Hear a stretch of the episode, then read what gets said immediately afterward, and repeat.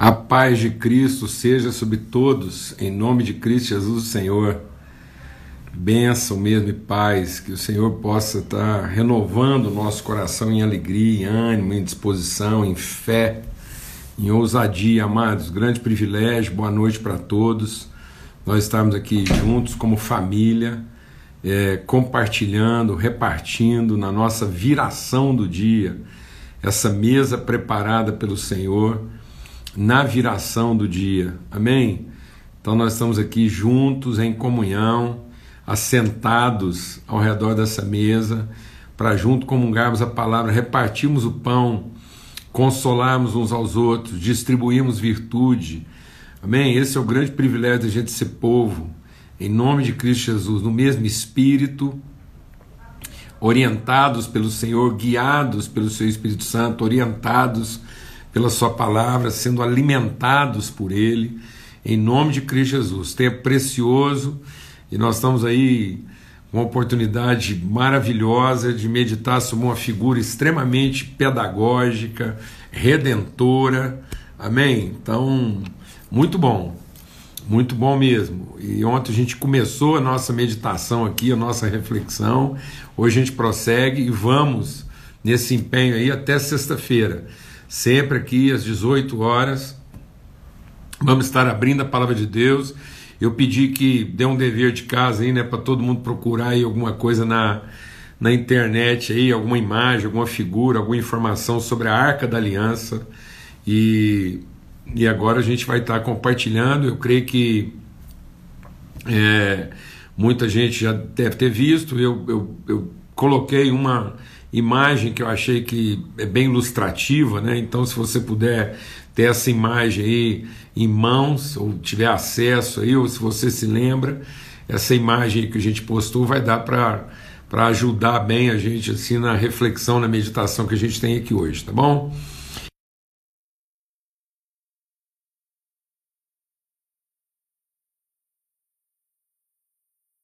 Então, é, desculpa, Josué capítulo 3. Então nós estamos aqui em Josué no capítulo 3. E eu queria ter uma palavra de oração e orar mesmo para que é, nossos corações sejam abertos, nossas mentes né, estejam muito abertas assim para serem totalmente iluminadas. Esse é o propósito é, é, da palavra, iluminar o nosso entendimento. E uh, nós vamos estar orando aqui. É, já um irmão aí compartilhou, deixa eu voltar no nome dele aqui, ó, que ele está em isolamento aqui. MC Marchas, orem por mim. É, né, sobre essa questão do isolamento aqui. É, muita gente reclamando aí que está travando, né? É, infelizmente, a gente está com dificuldade aqui na, na internet, espero que não seja para todo mundo, enfim, a gente vai num esforço aqui, é, depois a, a, a, live fica toda gravada e você pode estar é, tá vendo depois, se Deus quiser, amém?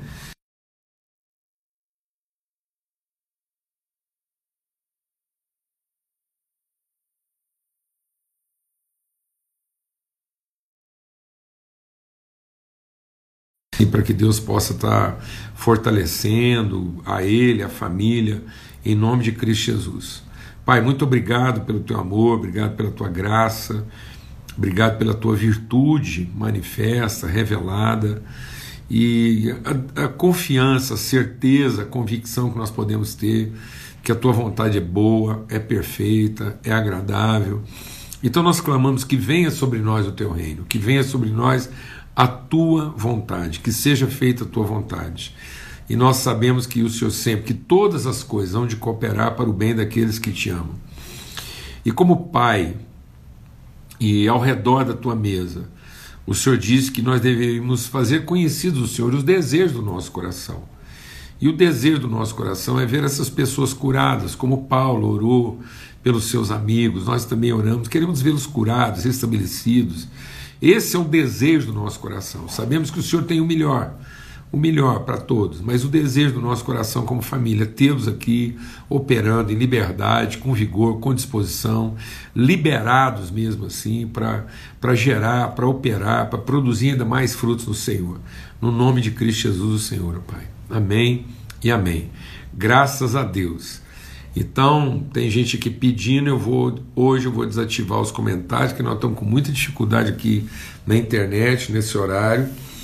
E só lembrando que o texto que a gente leu ontem, né, em Josué, no capítulo 3, fala sobre isso, fala dessa travessia.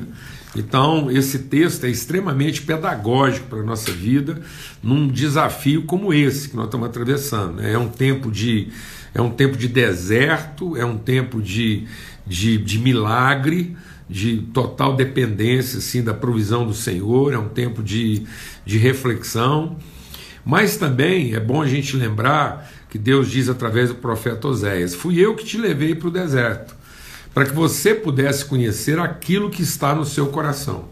Então é um tempo também de conhecimento, de transformação do entendimento, de nos transformarmos em pessoas mais bem resolvidas, convictas, preparadas para todo tipo de situação. Quando Paulo, quando Paulo compartilha isso, ele está dizendo que Deus permite situações na nossa vida para nos tornar pessoas mais bem resolvidas, mais bem preparadas, que podem, que conseguem, né, que suportam, que estão contentes e aptas a revelar o reino de Deus em toda e qualquer situação. Então nós não revelamos o reino de Deus apenas em circunstâncias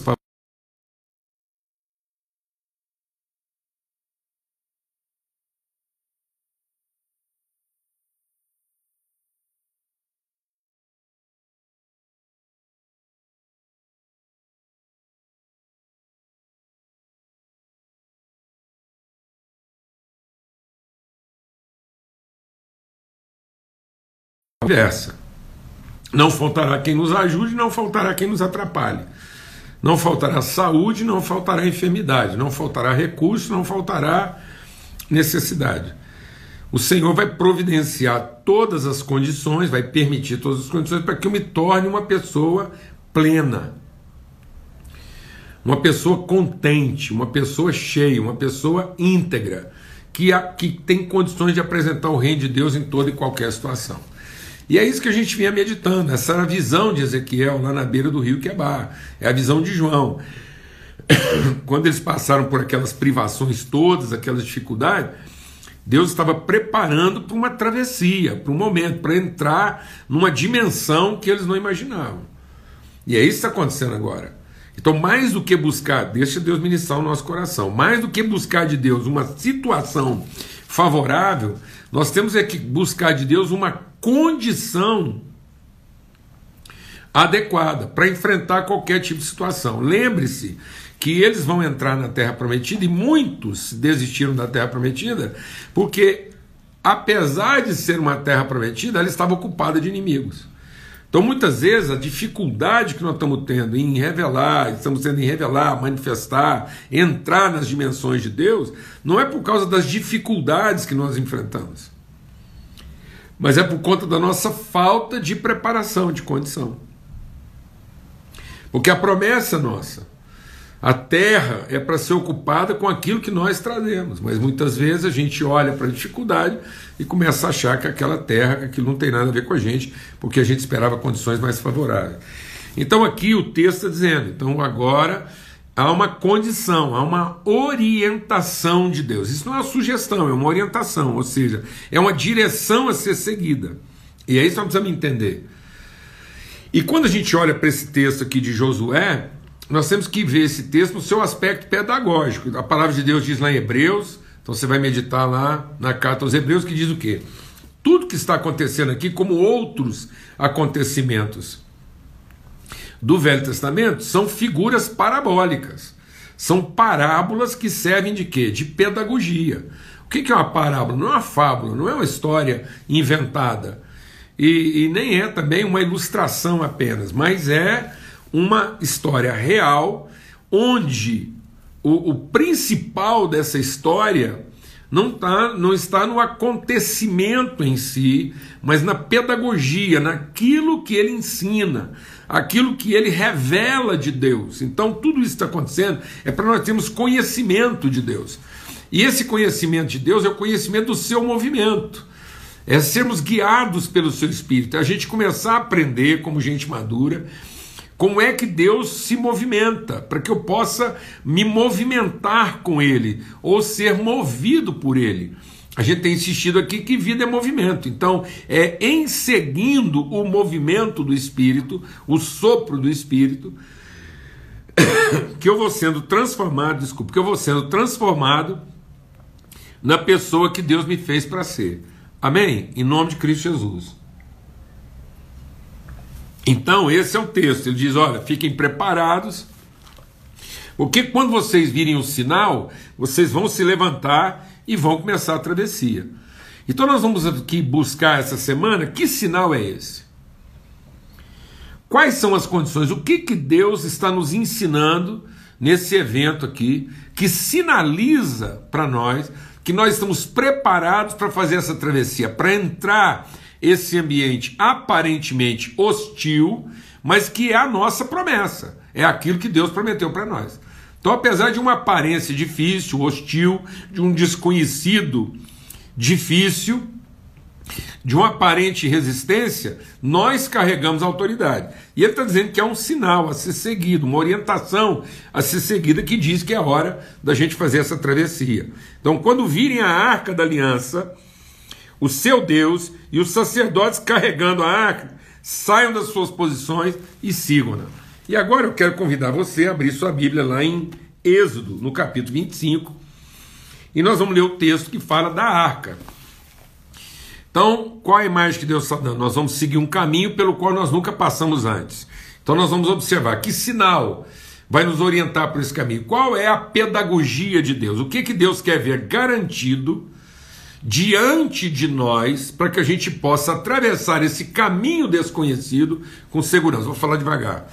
Qual é o sinal, ou o sinal pedagógico? Qual é a instrução pedagógica? Quais são as condições? Quais são os elementos essenciais que Deus reúne diante de nós, que Ele coloca diante de nós e que vão nos dar uma orientação segura para percorrer um caminho que nós não percorremos antes, para que a gente possa adentrar, entrar, alcançar, transpor os desafios e finalmente possuir aquilo que Ele tem nos dado por herança, sem medo. Como é que nós vamos entrar nessa nova realidade? Como é que nós vamos fazer essa travessia? Quais são os elementos essenciais e condicionantes para que, que eu tenho que ter como referência de orientação para que eu possa fazer essa travessia com segurança. Qual é o sinal da parte de Deus que vai iluminar meus olhos para que eu me levante da minha posição e com ousadia eu comece essa viagem? Então, estou falando que o elemento é a arca. E muita gente olha para a arca como um elemento litúrgico, como uma relíquia religiosa. Então, o povo olha para a arca, em vez de meditar sobre os elementos, né, o que, que Deus está falando dele mesmo na construção da arca, as pessoas acham que é a arca em si e se apegam ao elemento. Então, tem gente que tem cópia da arca em casa, acha que aquilo é um fetiche religioso. Não, mas isso aí é, é uma relíquia. Então, eu, nós temos que atentar para a pedagogia da palavra. E não para a liturgia, não para o rito. Então, ah, quer dizer que então para a gente fazer essa travessia, nós vamos ter que arrumar uma arca agora, um elemento, um, um crucifixo. As pessoas se apegam a isso. Né? Se apegam a um, a, um, a um copo com água benzida, alguma coisa, e, e a gente não entende a pedagogia. Nós temos que ser transformados no entendimento, não é o nosso rito que garante o processo. É a nossa fé, essa é a vitória que vence o mundo. E a fé não é uma crença que impõe uma mudança de comportamento.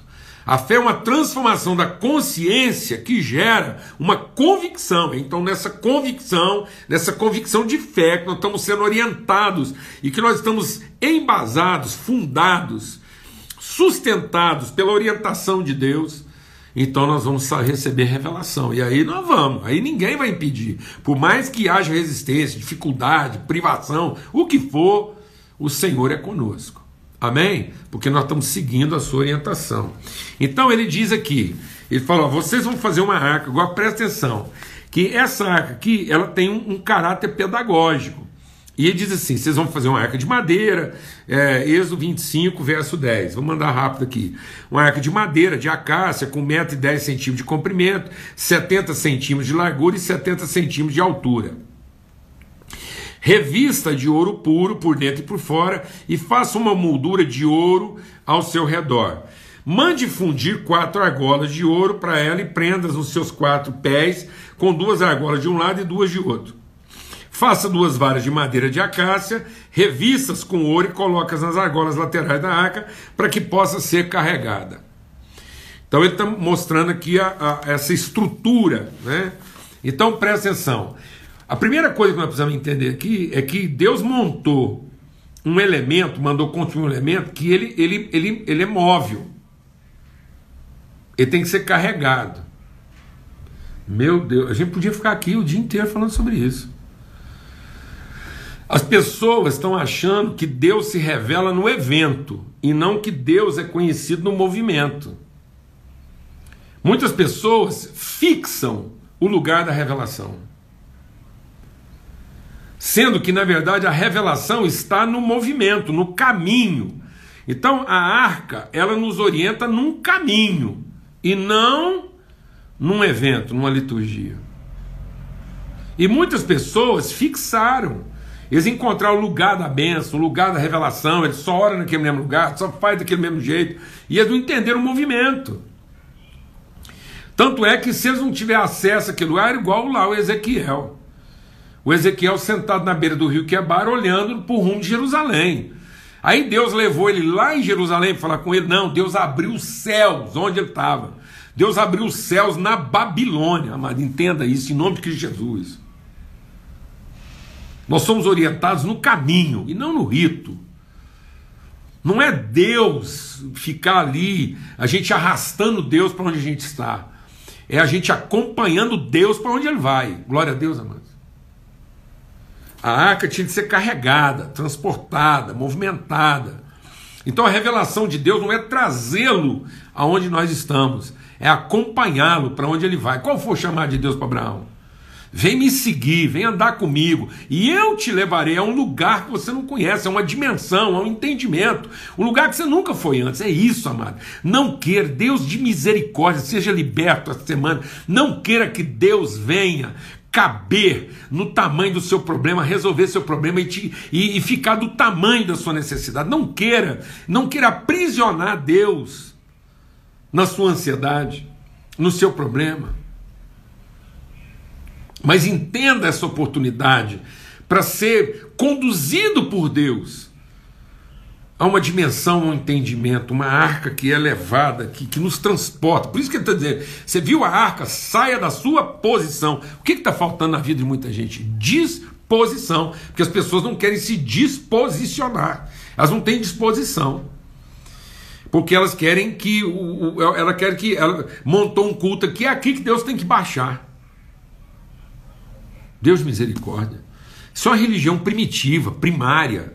Isso, isso até um, um, cachorro lambe a mão de quem o alimenta e, e fica ali, achando que o lugar é ali. Uma formiga aprende onde é que fica o açúcar, mas não gera consciência.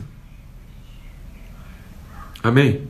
Então, a arca que, que nos obriga ao movimento, que nos, que nos dispõe, que nos desloca, que nos levanta, que nos impulsiona, que nos conduz, que nos põe no caminho.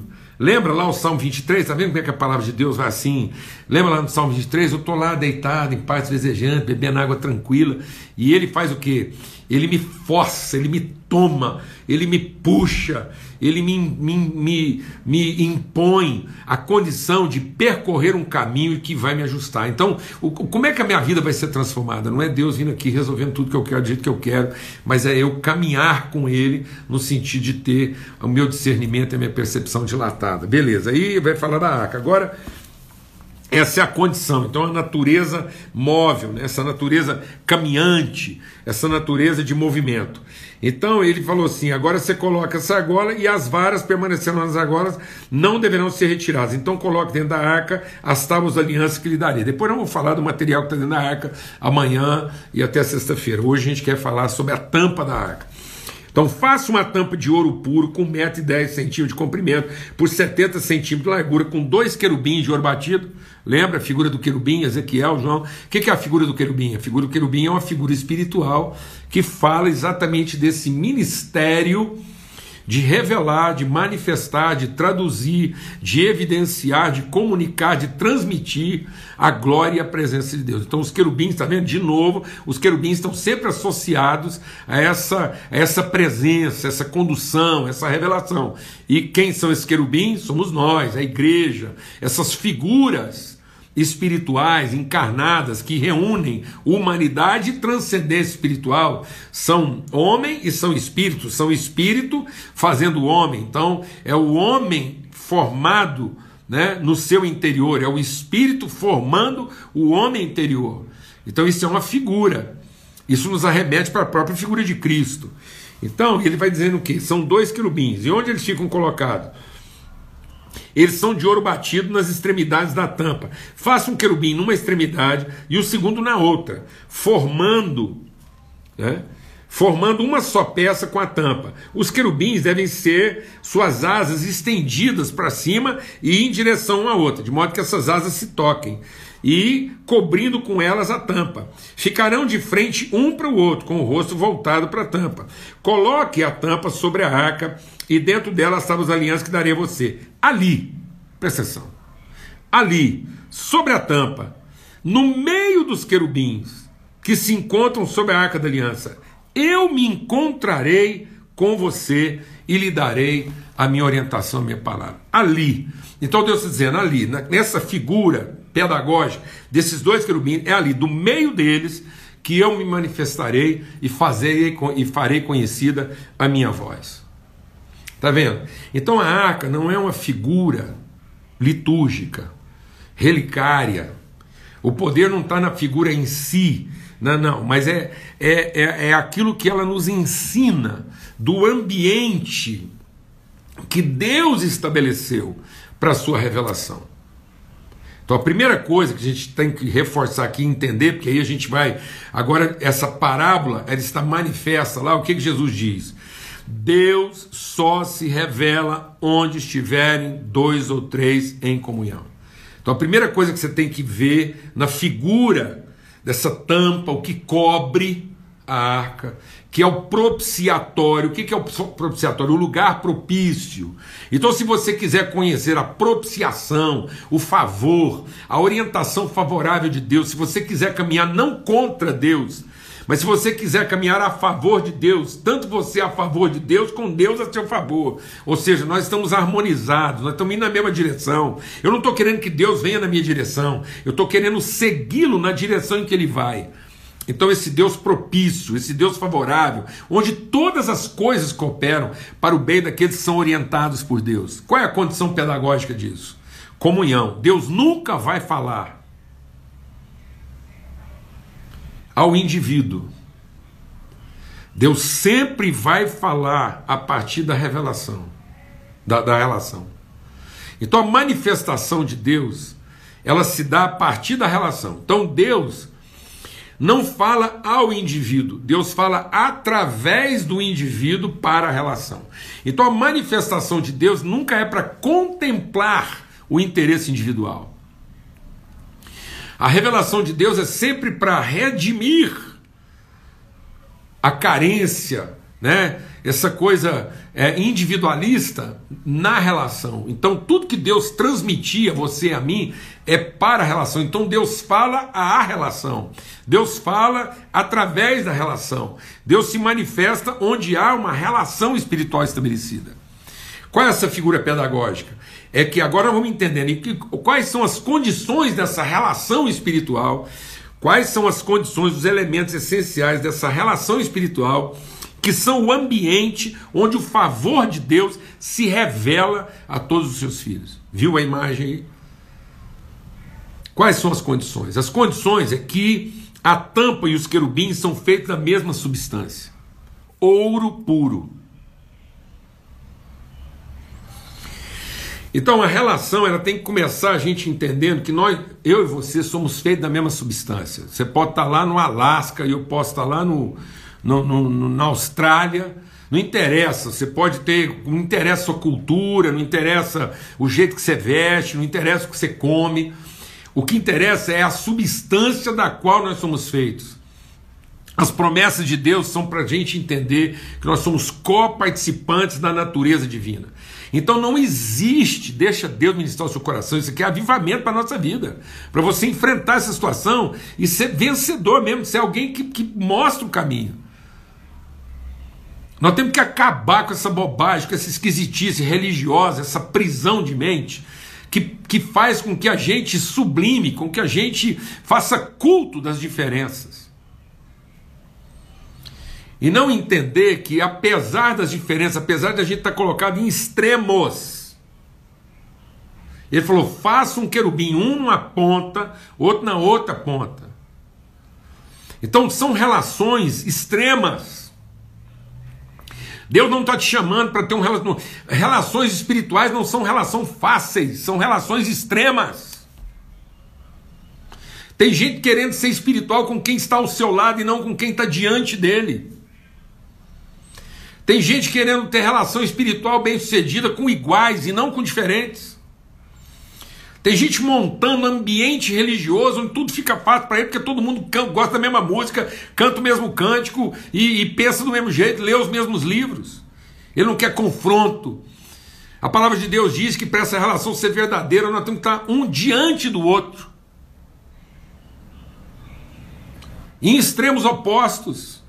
Quanto mais extrema a relação, maior o seu potencial de revelação espiritual.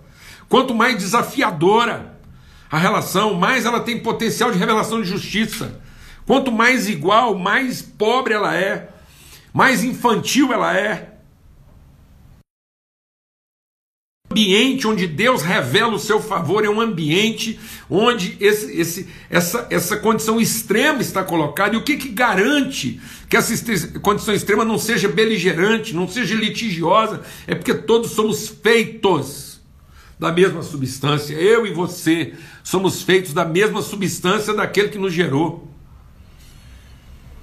Ainda que nossos pés estejam colocados em extremos distintos, a nossa transcendência toca um ao outro. Nós estamos separados fisicamente, mas o nosso espírito toca um ao outro.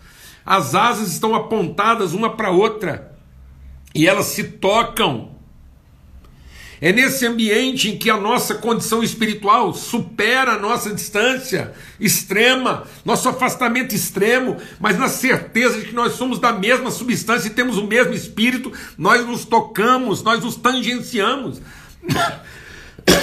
Temos que parar com essa espiritualidade que não é espiritualidade, temos que parar com essa religiosidade que nos isola, que nos separa uns dos outros que dogmatiza nossas diferenças, que faz culto das diferenças. Você quer ser conduzido por Deus, você quer ser alguém que irrompe, que, que transpõe e que entra uma nova realidade espiritual. Então, em nome de Cristo Jesus, nós temos que aprender a trabalhar em condições extremas, difíceis, desafiadoras, em que a espiritualidade é para nós um esforço e não uma comodidade. Imagine esses querubins colocados numa distância extrema um do outro, um numa ponta, outro. O esforço que era para as asas se tocarem, eles têm que projetar. As asas, elas se projetam para cima e tocam umas às outras. Por isso que Paulo diz: esforcem-se por preservar a unidade do Espírito Santo. Nós estamos querendo uma espiritualidade sem esforço, nós estamos querendo uma espiritualidade de comodidade, onde a gente só se reúne com quem faz tudo igual a gente e tudo do jeito que a gente gosta. Uma igreja infantilizada, pobre, sem autoridade, sem, sem força, sem disposição, sem, sem verve, sem conteúdo, sem cerne para enfrentar situações difíceis, ter conversas difíceis, sem ficar com raiva. É isso, amados. Nós somos feitos de ouro puro. Nossa natureza não se corrompe. Fomos gerados uma semente incorruptível. É isso que nós somos. Nós vamos aguentar Vamos aguentar apanhar, vamos aguentar sofrer, vamos aguentar fogo, vamos aguentar pancada. É isso que é o ouro. Você bate no ouro e sabe que ele, ele fica? Ele fica mais ouro. Você põe fogo no ouro, sabe o que, que ele vira? Ele vira mais ouro. Você estica o ouro, sabe o que, que ele fica no fim? Ouro. É isso que nós somos. qualquer que seja dificuldade, qualquer que seja distância, qualquer que seja diferença, qualquer que seja o desafio, qualquer que seja dificuldade, a resistência. Sabe o que nós somos? Nós somos feitos de ouro, nós somos feitos da mesma substância daquele que nos gerou. Em nome de Cristo Jesus. E qual é o nosso esforço? O nosso esforço não é para facilitar, o nosso esforço não é para encurtar essa distância, o nosso esforço é para superar essa distância com a nossa espiritualidade. Uma espiritualidade que transpõe, que se projeta, que tangencia e que supera as maiores distâncias. Nós tivemos colocados no, no extremo absoluto. O nosso espírito se toca. Essa é a condição. Por quê? Porque nossas faces estão voltadas um para o outro e para a promessa. Deus não mandou a gente ficar olhando para cima, não, amados. Deus não mandou a gente ficar olhando para o lado. Deus mandou a gente ficar olhando um para o outro e para a promessa. O primeiro anjo que apareceu para os discípulos quando Jesus subiu ressurreto, os discípulos olhando para cima. O anjo apareceu para dizer o que para eles?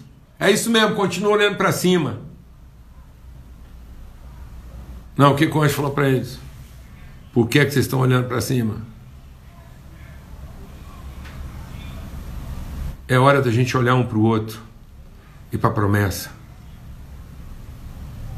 É hora para a gente entender que a condição para que a gente possa transpor é a condição da distância. É isso, homens e mulheres que aprenderam a superar a distância com espiritualidade bem resolvida. Aprenderam a enfrentar diferenças com espiritualidade bem resolvida. Por quê? Porque olham um para o outro e para a promessa. E porque entenderam que somos feitos da mesma substância, incorruptível. Nós não estamos aqui para fazer apologia da nossa susceptibilidade e nem para fazer a defesa daquilo que a gente gosta e daquilo que, que nos dá prazer. Mas estamos aqui para cumprir um propósito. E é nesse ambiente, é nesse lugar chamado propiciatório, esse lugar propício, esse lugar favorável, é nessa condição, nesse ambiente, é daí, Deus está dizendo, é aí. É aí, é aqui, ó, é nessa relação difícil, confrontadora, desafiadora, distante, extrema, diferente, mas com espiritualidade segura, madura, viva, consistente. Encarando um ao outro e olhando firme para o centro das nossas convicções, as promessas e a fidelidade de Deus para conosco. É aí, no meio dessa relação, que Deus vai falar. Há uma condição para que a voz de Deus se revele, há uma condição para que ela possa ser ouvida. Mas uma vez essa condição levantada diante de nós, e uma vez que essa condição nos impulsiona, nos induz ao movimento, é hora também de nos levantarmos dos nossos lugares, das nossas posições e avançarmos. Se esse é o espírito, se essa é a convicção, está na hora de avançarmos. O que vem pela frente? Desafio.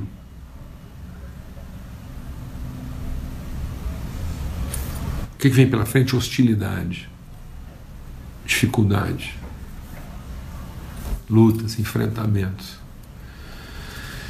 Mas sabe o que vem pela frente? Vitória, conquista, testemunho, manifestação da glória de Deus. Porque esse é o caminho, andai nele, sem se desviar nem para a direita nem para a esquerda. Amém?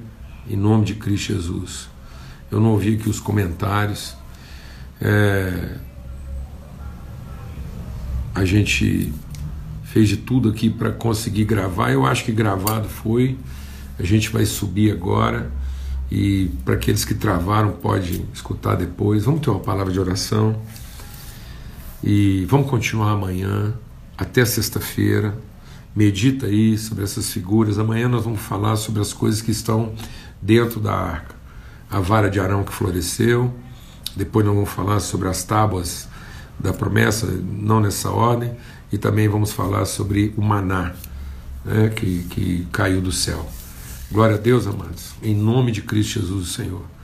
Então, se Deus quiser, até sexta-feira, a gente está buscando de Deus que essa figura extremamente pedagógica, reveladora, né, nos oriente a nos levantarmos das nossas posições e avançarmos. Em nome de Cristo Jesus. Pai, muito obrigado pelo teu amor, obrigado pela tua bondade, tua misericórdia, obrigado por essa, essa figura pedagógica, ó Deus, essa parábola estabelecida pelo Senhor que ilustra, pelo Senhor que ilustra e que nos inspira e que nos orienta, ó Deus, a, a ver, a discernir, a compreender, a conhecer aquilo que é o nosso desafio para que nós estejamos assim nesse, nesse, nessa condição em que o Senhor se revela, a vontade do Senhor se manifesta e se cumpre. No nome de Cristo Jesus. Continuamos a clamar por todos aqueles que estão em agonia, em dor de sofrimento, separação, com desafios na área da saúde. Deus, Espírito Santo de Deus, Espírito Santo de Deus, toca na vida desses irmãos amados, no nome de Cristo Jesus. Amém e amém. Graças a Deus, em nome de Jesus. Hoje à noite a gente tem uma, um, um tempo aí com um pessoal muito querido. Eu vou postando aí para vocês quais são essas lives aí que vem pela frente. Um forte abraço para todos. Que o amor de Deus, o Pai, que a graça bendita do Seu Filho Cristo Jesus e a comunhão do Espírito Santo de Deus seja sobre todos, hoje e sempre em todo lugar. Amém? Até amanhã, se Deus quiser, às 18 horas na viração do dia. Até mais.